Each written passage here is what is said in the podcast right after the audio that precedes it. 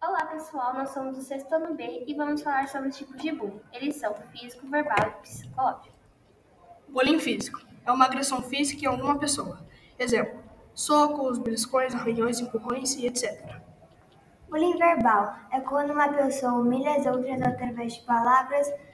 Exemplos: xingar, falar algo que humilha, telefonemas abusivos, e-mails que intimidam e ameaças.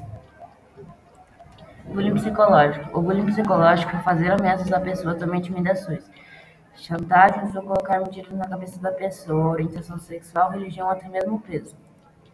Foi isso, espero que tenham gostado. Feito por Maria Eduarda, Guilherme, Henrique de Godoy e Sabina. Tchau e obrigada.